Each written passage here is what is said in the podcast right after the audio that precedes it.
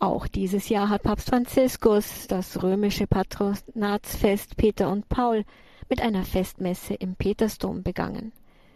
Dabei hat er die Pallien von 34 neuen Metropolitanerzbischöfen gesegnet, die in den letzten zwölf Monaten ernannt worden sind.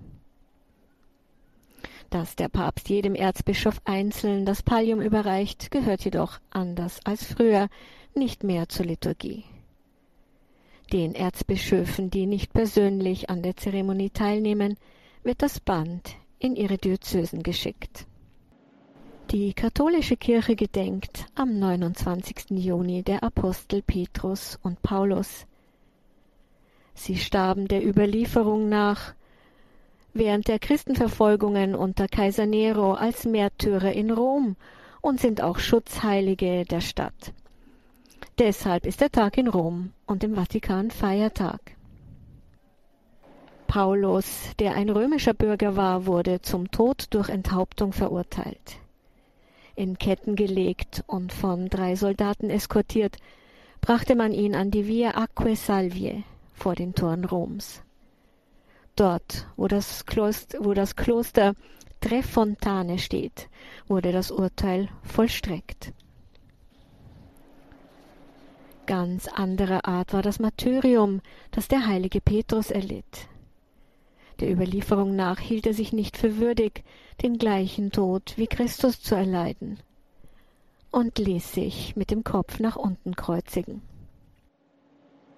Die Legende verortet den Ort seiner Hinrichtung auf den Zirkus des Caligula, ganz in der Nähe der Stelle, wo heute der Petersdom steht. Ein stummer Zeuge erinnert noch heute daran. Der Obelisk auf dem Petersplatz. Ja, die Gläubigen auf dem Petersplatz begrüßen Papst Franziskus mit einem herzlichen Applaus.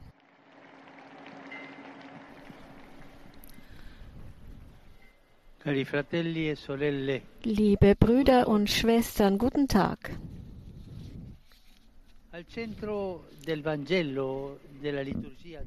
Im Zentrum des heutigen Evangeliums steht die wichtige Frage, die der Herr den Jüngern stellt. Ihr aber, für wen haltet ihr mich? Es ist die entscheidende Frage, die Jesus heute auch uns stellt. Wer bin ich für dich? Wer bin ich für dich, der du den Glauben angenommen hast, aber immer noch Angst hast, auf mein Wort hin hinauszugehen. Wer bin ich für dich, der du schon so lange Christ bist, aber von Gewohnheit ermattet, deine erste Liebe verloren hast? Wer bin ich für dich, der du eine schwierige Zeit durchmachst und dich selbst am Schopf packen musst, damit du wieder neu anfangen kannst? Jesus fragt, wer bin ich für dich? Lasst uns ihm heute eine Antwort geben, die von Herzen kommt. Geben wir ihm heute alle eine Antwort, die von Herzen kommt. Vor dieser Frage hat Jesus den Jüngern eine andere Frage gestellt. Für wen halten die Menschen den Menschensohn? Es war eine Frage zu den Meinungen über ihn und den Ruhm, den er genoss. Aber Berühmtheit interessiert Jesus nicht. Das war nicht in diesem Sinne gemeint. Warum also hat er diese Frage gestellt? Um auf einen Unterschied hinzuweisen, der im christlichen Leben den grundlegenden Unterschied macht. Da gibt es nämlich jene, die bei der ersten Frage stehen bleiben, bei den Meinungen und die über Jesus sprechen. Und es gibt wieder andere, die stattdessen mit Jesus sprechen, ihm Leben bringen, in eine Beziehung mit ihm treten, den entscheidenden Schritt tun. Das ist es, was den Herrn interessiert. Er will im Zentrum unserer Gedanken stehen, zum Bezugspunkt unserer Zuneigung werden, kurzum, er will die Liebe unseres Lebens sein. Er interessiert sich nicht für die Meinungen, die wir ihn über, über ihn haben. Er interessiert sich für die Liebe, die wir für ihn haben, dass wir ihn im Herzen tragen. Die Heiligen, die wir heute feiern, haben diesen Schritt getan und sind Zeugen geworden. Sie sind von der Meinung dazu übergegangen, Christus im Herzen zu tragen. Sie waren keine Bewunderer, sondern Nachahmer Jesu. Sie waren keine Zuschauer, sondern Protagonisten des Evangeliums. Sie haben nicht mit Worten, sondern mit Taten geglaubt. Petrus hat nicht von einer Sendung gesprochen. Er hat die Sendung gelebt. Er war Menschenfischer. Paulus hat, als er seine Reisen unternahm und Zeugnis ablegte, keine gelehrten Bücher geschrieben, sondern Briefe voller Leben. Beide haben ihr Leben im Dienst am Herrn und an ihren Brüdern und Schwestern gelebt. Und sie provozieren uns. Denn wir laufen Gefahr, bei der ersten Frage stehen zu bleiben, Meinungen und Ansichten zu äußern, tolle Ideen zu haben und schöne Worte zu sagen, aber nie uns selbst ins Spiel zu bringen. Und Jesus will, dass wir uns selbst ins Spiel bringen.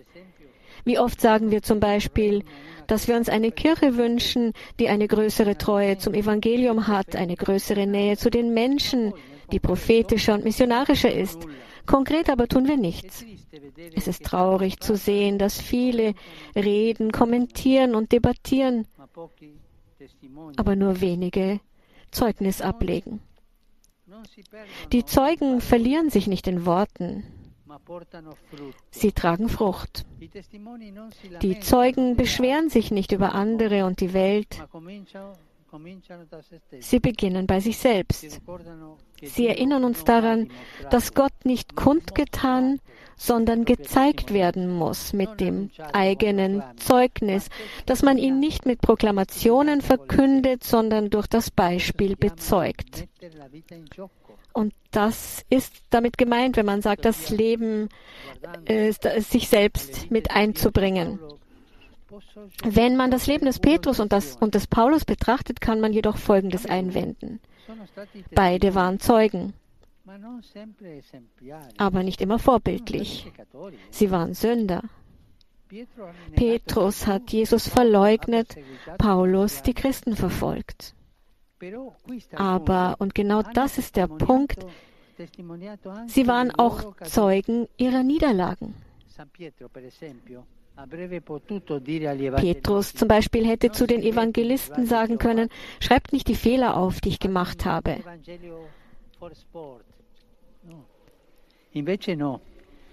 Doch nein, seine Geschichte geht ungeschminkt aus den Evangelien hervor in all ihrer Erbärmlichkeit. Und das gilt auch für Paulus, der in seinen Briefen von Fehlern und Schwächen berichtet. Genau hier beginnt das Zeugnis, bei der Wahrheit über sich selbst, beim Kampf gegen die eigene Doppelzüngigkeit und Falschheit. Der Herr kann Großes durch uns tun, wenn wir nicht darauf bedacht sind, unser eigenes Image zu verteidigen, sondern mit ihm und mit den anderen ehrlich sind.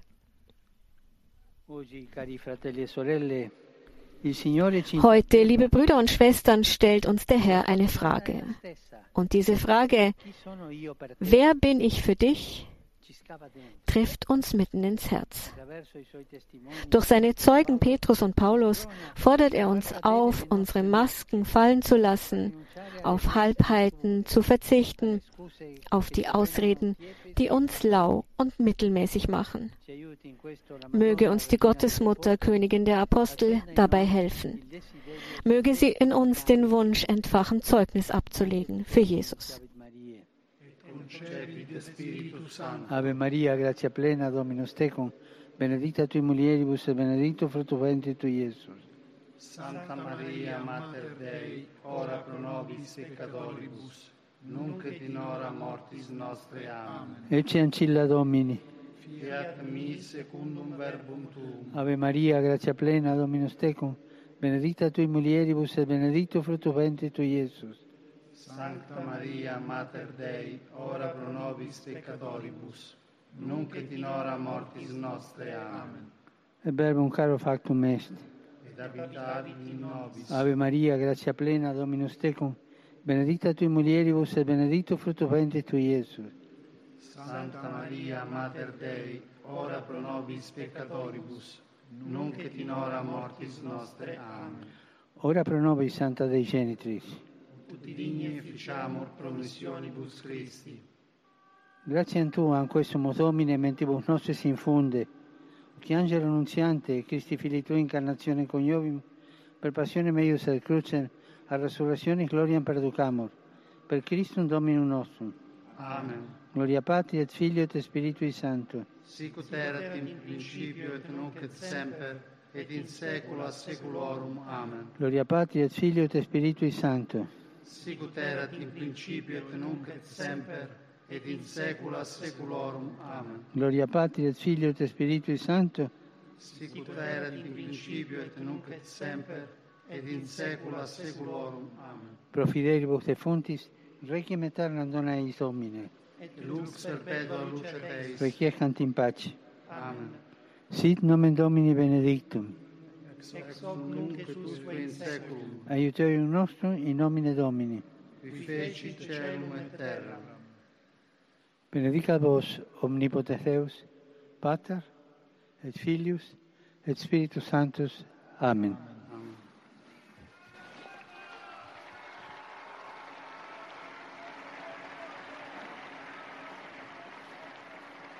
Cari fratelli e sorelle, Liebe Brüder und Schwestern,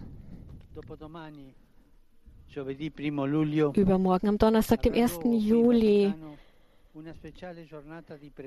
wird im Vatikan ein.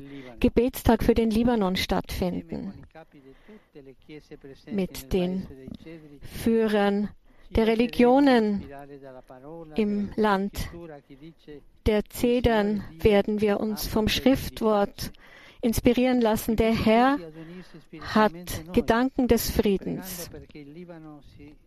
Ich fordere alle auf, dafür zu beten, dass Libanon die schwere Krise hinter sich lässt, die es durchlebt, und der Welt sein Gesicht, wieder ein Gesicht des Friedens und der Hoffnung zeigen kann. Am 1. Juli jährt sich der 160. Jahrestag der ersten Ausgabe des Osservatore Romano, der Parteizeitung, wie ich es nennen würde. Vielen Dank für euren Dienst. Macht mit eurer Arbeit weiter, macht eure Arbeit weiter in Treue und mit Kreativität. Per noi ricorre un anniversario. Ich möchte heute an einen Jahrestag erinnern, der uns alle bewegt. Vor 70 Jahren wurde Papst Benedikt zum Priester geweiht. Dir, e Benedikt, lieber Vater und Bruder. Dir gilt unsere Dankbarkeit, unsere Nähe. Er lebt hier im Kloster an einem Ort, wo kontemplative Gemeinschaften gewohnt haben, damit sie für die Kirche beten. Jetzt ist er der Kontemplative des Vatikans, der sein Leben damit zubringt, für die Kirche zu beten und für die Diözese Rom zu beten, deren emeritierter Bischof er ist. Danke, Benedikt, lieber Vater und Bruder. Danke für dein Zeugnis, für dein glaubwürdiges Zeugnis. Danke für deinen Blick, der immer auf den Horizont Gottes ausgerichtet ist. Danke.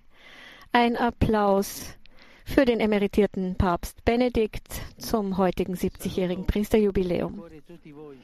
Ich grüße von Herzen euch alle Pilger aus Italien und anderen Ländern. Aber heute grüße ich ganz besonders die Römer am Fest unserer heiligen Schutzpatrone. Ich segne euch, liebe Römer.